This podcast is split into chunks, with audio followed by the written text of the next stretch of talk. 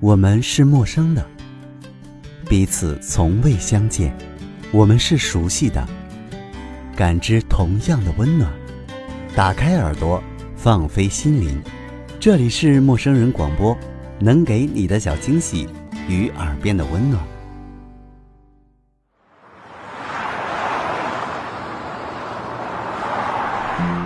这是最美的一座城市，这是最丑的一座城市。我曾在心里对自己说过，要用建筑让城市在每一个人眼中生动起来。这个夜晚，我终于怀着崭新的心情来到了他在的城市，用狄更斯的口吻对这里做了第一个评价。而今天就是今天，我好抱歉，我没察觉。我并没有第一时间联系他，自己拖着一个不大的行李箱在城市里随意逛，时而用手机记录一些景象，脸上一直有着满足而惊喜的微笑。然后我搭出租车去了预定好的酒店，冲完凉，精神舒爽。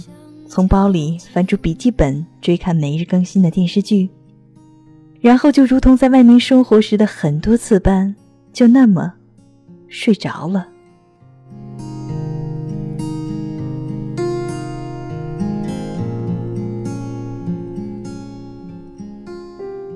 我记得他对城市的所有描述，一共分为两种：关于爱人，关于梦想。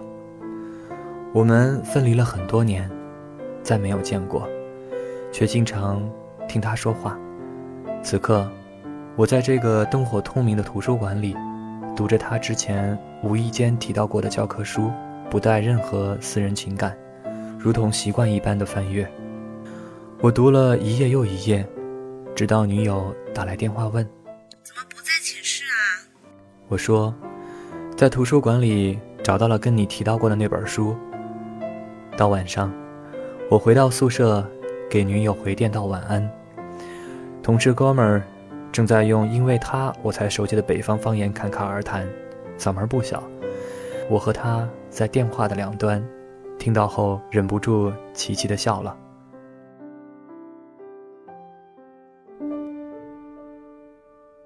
我不知自己睡着时是何种姿态，但我总是忘记盖被。直到因某种原因醒来时，发现背后沁凉，才晓得担心自己长此以往下去会不会落下病根儿。这一夜，我背疼，凌晨的时候有些要醒的迹象，但我却被不经常来临的梦境困住了，怎么也睁不开眼睛。于是，在挣扎中又睡深了。清晨起床，我习惯性的记录梦境，在本子上凭印象模模糊糊的写道。房子几乎没人敢买，说是有说法。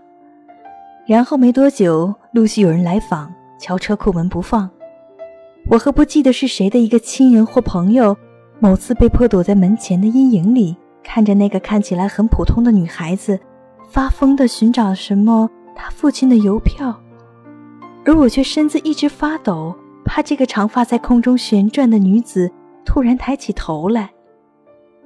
梦的最后。是某天，对面的邻居拉着他们一家去了隔壁的一个很小的房子。我在那个贤惠女子温暖的笑容里睡午觉，耳边响彻的是街道上令人安心的喧闹声。写到结尾，我写道：“今夜的我，比一生中的任何夜晚都渴望生命。”然后合上本子，想起很多年前初中毕业的那个暑假，在人声嘈杂的 K 歌房里。我静静听他唱歌。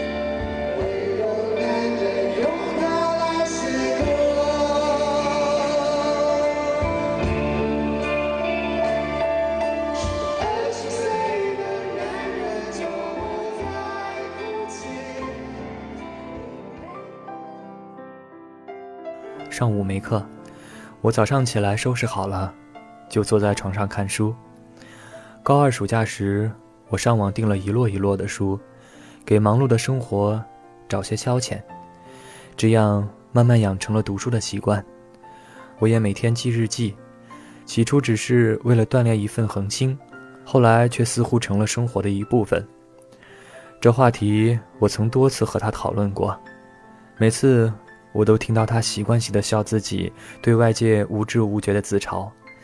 起初我不知所措，不知道用怎样的句子说来合适。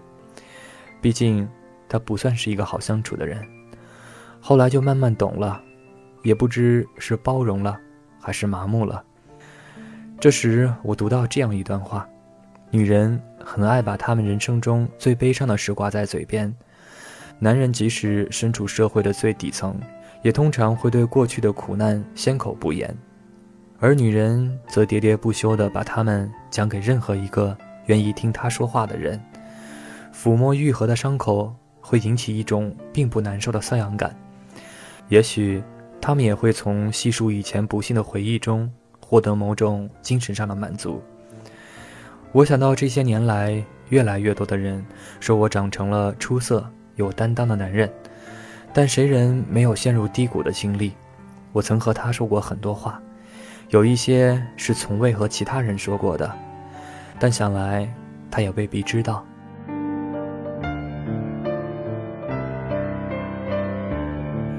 如今交往的女友是个开朗的人。和他一起的时候，我总是笑的，虽然也许不能像当初那样，那么自然的就与他交谈自己的困惑，听他的回复，但我对女友从来都是坦诚的。对于她，我知道自己其实已经放下，我很清楚，现在拥有的要好好珍惜，并且要踏踏实实的去实现。出门前，我一如既往的选择了舒适的休闲装，白色宽领的棉布衣，剪裁利落的格子九分裤，一双平底休闲鞋。包里简单的装了出门必备品：水、笔记本、手机之类。另外就是一张圈好了地点的城市地图。我要先让自己看一看他生活的城市。也许这是专业敏感在作祟，但我更想放松自己一次。很多老朋友总说羡慕我会把生活过得诗意一般，我也从不反驳。在拥挤的公车上被夹得不能动弹，觉得空气不够，胸闷气短，心想在外面待久了，果然已经快忘了人群熙攘是什么样子。我仔细听了听耳机里时而传来的难以分辨的音乐声，最后还是耐心的独自笑了。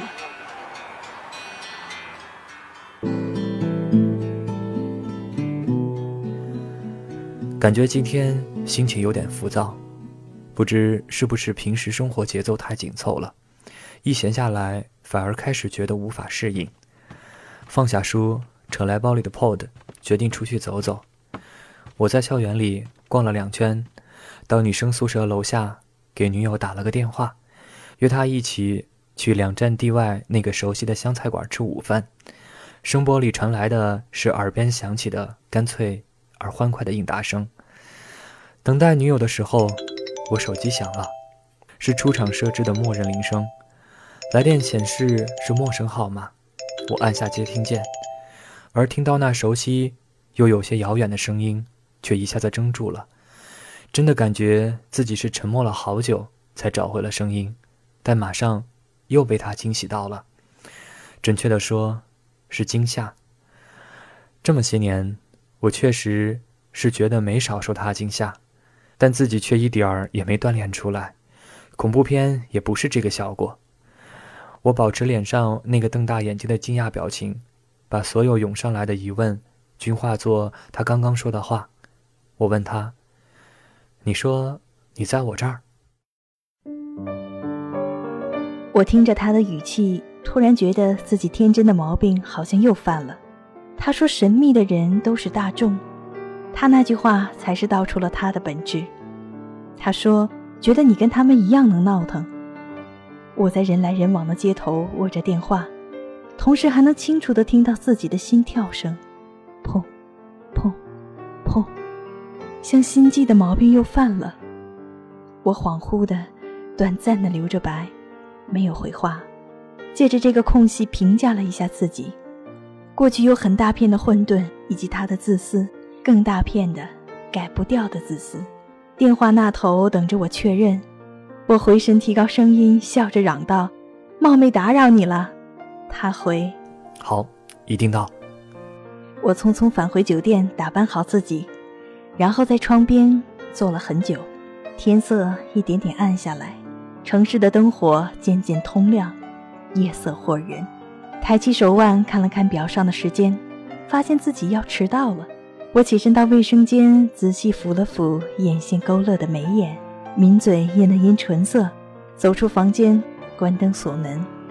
路上想起自己曾经有一个愿望，是用工作后的第一桶金买一对情侣手表，而现在边学习边兼职，我却想不起第一次拿工资之后去做了些什么。再次看了眼时间，拿出手机给他编辑短信：“到了，你们就点菜吧。”抱歉，我这有点塞车，你们随便点，我不挑食。出租后座的夜色里没有融进灯光，手机屏幕映着我的脸，我微微笑了笑，有些满意自己的小幽默。抬头再次望向窗外的时候，却觉得自己累了，眼睛有点酸涩。我想，我等这样一个夜晚，真的等得够久了。路上听女友讲宿舍的趣事，我略有复杂的心情被淡化了许多。找到约好的餐馆，服务生领着我们进了包厢，询问后留了三本菜单放在桌上。我把女友的提包和晚上出来时披的薄外套在一旁的沙发上放好，替她拉开椅子。手机提示音提示有短信进来，我点开来看，女友在旁边问起。我们今晚要接你哪个同学呀？我抬头回应了一个笑，说：“等会儿到了再给你介绍，是我初中同学。”不知道说这句话时，自己眼睛流露的是怎样的神色。女友捶了我一下：“这么神秘，肯定是忘不了的初恋吧？”我把收拾不大清的情绪放在一边，装作吊儿郎当的样子说了一句：“是不是你自己知道？”然后女友就笑了，笑声里推攘着细碎的温暖。不正经。我拿起菜单说：“看看，我们就点菜吧。外面有些堵车，他可能迟一点到。”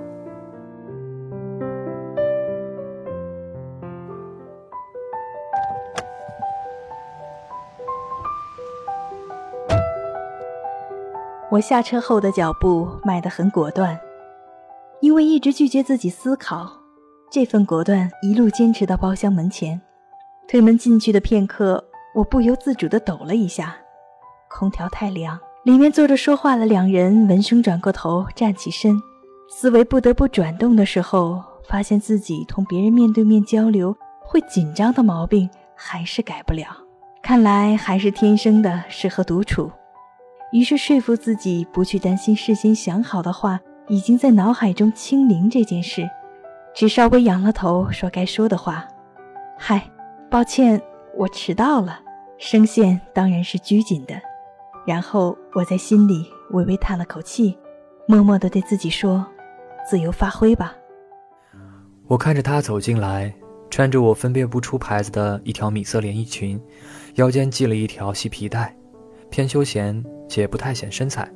单肩长带黑色小方包，以及一双简单的。黑色低高跟儿，及肩的中长发带着自然的弧度散落，耳环是唯一的首饰牵绊在发间，与我印象中的他不甚相同，但也并不觉得陌生。我展开一个拘谨的笑容，想必也还是透着比从前成熟太多的味道。心想这种陌生应该被化解的不着痕迹吧。嘿，来了，外边堵得很厉害吧？是啊，这么长的车龙。我都快不记得是什么样子了。我轻松的语意不在眼里，目光分别与他们对视，没有停留太久。哈哈，太久没回来了吧？是该好好见识见识，补补课了。我把话题重过来，顿了又平静了些。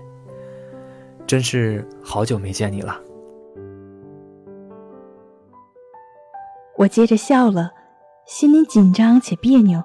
怎么好似跳了步骤，像经常见面的老朋友般寒暄完了，才返回去按开始键，说一句有些陌生的、符合当下的“好久不见”，但转念又觉得是该如此吧，没有再好的开场了。于是走上前去，张开手，礼貌而场面的拥抱了他一下，又走到他女友身边，再次的展开一个拥抱，与他介绍自己：“我是他多年未见的好朋友，很高兴认识你。”这第一个拥抱来得真迟，漫不经心，而且没有任何预见或者准备。我甚至还没有来得及反应，那是一个拥抱，没来得及伸出手回应。也没有仔细体会他身上的温度，但终于从这一刻开始，感受到这个夜晚的真实。我看到他的笑容漫开，眉眼的线条好似已经习惯性的柔和起来，有些抑制不住的心酸。心里想，时光真是漫长，漫长的能够足够把紧张而快乐的颠沛流离，打磨成后来生活里细微却又不可或缺的点点滴滴。感兴趣的事情变了，与人相处的方式也变了。所幸的是，自己还算是幸运的一个。对未来的态度是一如既往低调的积极，也会在沉默的时候暗自觉得一点一滴是幸福，回忆是幸福。我请他入座，简略的道着已在网上跟他谈到过的女友的名字。两人的学业以及一些暂时能够想到的琐碎其他。服务生敲门，端上菜来，我换了口气，不知道自己看起来有没有很不专注。与他们对话的时候，脑子里一直在搜索可以接下去交谈的话题，以免陷入沉默，手足无措。却怎晓得这样的场合，无声的尴尬是避免不了。菜上齐之后，服务生询问是否要点主食时，我们三人都没有立即回应，似乎一时间都在想事情。我没有抬眼去探究对面的两人，而是把视线定格在了南北菜色都含括的餐桌，想说就点米饭吧，但不知怎么张口，却先嗯了一下，像是答话的习惯。声音切进空气，我下意识转头。看见对面四只眼睛纹身师回神齐齐般望过来，目光碰撞，三人都愣了一下。尴尬间，听见他含着笑意说：“三碗米饭。”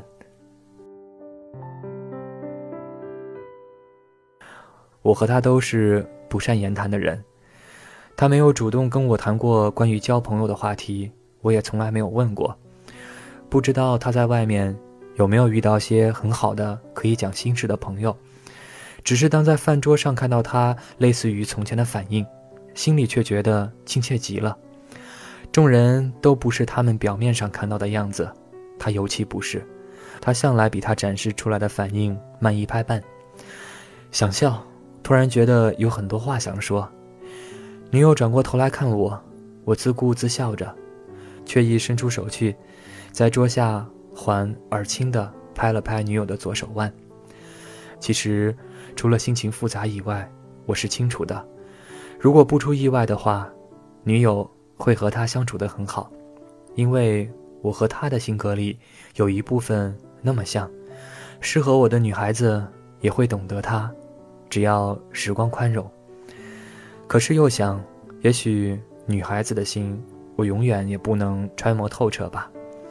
总有那么一些事情，不知道该怎么问，更不知道该不该问。舒淡的气氛被冲散一次后，谈话便三三两两继续着，倒也没有停过。毕竟大家都已是成年人，再难处或内向的个性，也都随着在集体和社会里被打磨或融合的与他人相处的共性。更何况对面的女孩子与我相识之后健谈起来，言语笑靥开朗，看得我也很动容。我很想取背包里的笔纸记录两句，也想看看自己会写下什么。我专注于眼下的那碗饭，就着手边最近的青菜吃了两口，想着要借着说去洗手间的间隙买单，结果真过去时却发现已经付过账了。我很纳闷，什么时候给的钱？这人真狡猾。我看到他回来落座时的表情，没忍住笑，问他：“你去付钱了？”他一怔，有些别扭的啊了一声。啊，这回坐一旁的女友也笑了，很有些和我狼狈为奸的感觉。于是我调侃道：“你怎么想的？脑子转过来了吗？”灯光下，我感受到脸上的温度，已经知道自己肯定脸红了。一边恼着一时的固执，一边一鼓作气、严肃地回对方：“我去走走过场而已，至于吗？”说完，自己也跟着笑了。散场的时候，我问他打算在这里住多久，他说借机会去旅旅游吧，好不容易回来一次。我说也是。那改天把在本城的同学都叫出来聚一聚吧，我们电话联系。我沉默点头，接着却不知该如何将再见说出口。他的女友在饭店门前背着光，看不到表情。我听见他略有歉意地对他说：“刚才没怎么觉得，现在想去一下洗手间，你稍等我一小下。”转身走了几步，又回头对我说：“我没回来，你可别走啊，等会儿让他送你。”咱俩再说说话。灯光里看清了他的神色，善良而坦诚。我也毫无芥蒂的微笑，嗯，等着你。我依旧像无人离开那样不动声色的站着，心里却再也挡不住翻江倒海。我距他一步之遥，看着他，他还是那么习惯闪躲别人的目光，一个出色的逃亡者。我突然生气了。抑制不住，一如止不住眼底的酸涩。我想，我们两个真是奇葩，一本正经的小心翼翼着，到底还有多少年？那简单的三个字，究竟是认识了多久、多少年之后才说出口，却又在左闪右躲、不了了之之后不再提起？真正是时间和距离的懦弱和妥协者。我突如其来一股孤注一掷的勇气，走上前去。全力拥抱他，我感到他的手臂在漫长的静止后，如同穿过岁月一般，绕过我的手臂，来到自己的背上。一瞬间，我想起那年特意寻过的那首他念过的小诗：“珍惜黄昏的村庄，珍惜雨水的村庄，万里无云，如同我永恒的悲伤。”我听见他不稳。而坚定的淡淡声音在耳侧响起，他说：“这个女孩子真好。”那一刻，我觉得有泪水从自己的眼睛里落下去，想开口骂他，最后却只是更紧的拥了他的肩臂。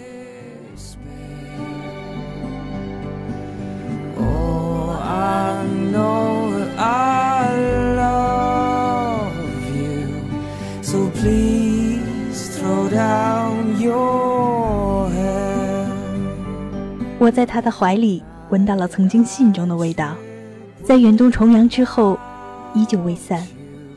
我想，大概这就是过去了吧。这是我最在意的一场幸福。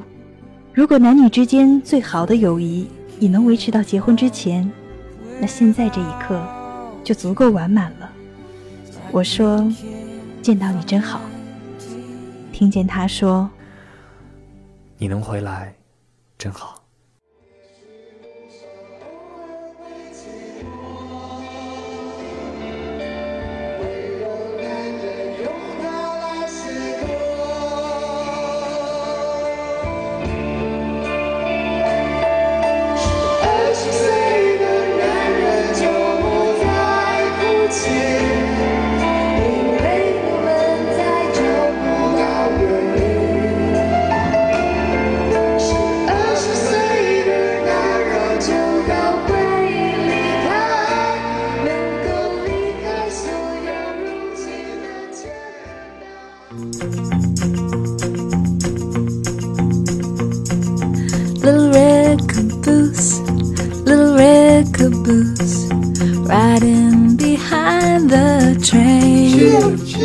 陌生人广播能给你的小惊喜与耳边的温暖，欢迎关注我们的官方微信平台 M M O O F M 或搜索“陌生人”找到我们。如果你也想加入，我们求贤若渴，主播、策划编辑、后期制作、活动志愿者正在招募中。